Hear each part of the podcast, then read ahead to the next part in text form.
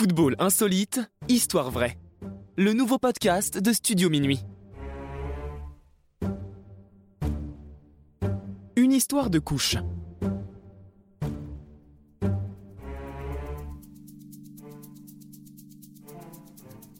Avant l'avènement du portugais Cristiano Ronaldo, ce patronyme renvoyait à un autre phénomène.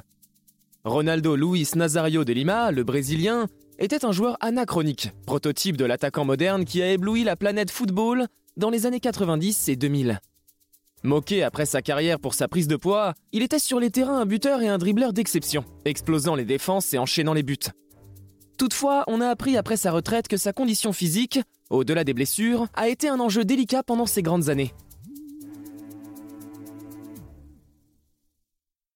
Ainsi, en 1999, il dispute avec le Brésil la Copa América en tant que leader de l'équipe favorite. Suite à l'échec du Mondial 98, le Ballon d'Or 97 entend bien remettre les pendules à l'heure.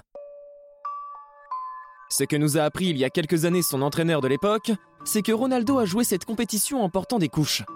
En effet, afin de réguler ses problèmes de poids, le staff de la sélection brésilienne lui avait prescrit un médicament dont les effets secondaires étaient des besoins inopinés d'aller aux toilettes.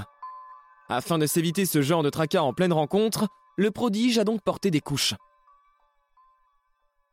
Si les témoignages concordent pour dire que Ronaldo a très mal vécu cette situation, ce qu'on peut tout à fait comprendre, il a tout de même terminé meilleur buteur de la compétition et donc largement contribué au sacre du Brésil dans cette Copa América. Une honte qui fait sourire aujourd'hui, mais qui heureusement ne reste qu'une anecdote insolite au regard de l'immense carrière de ce grand champion, toujours considéré comme l'un des plus grands joueurs de tous les temps.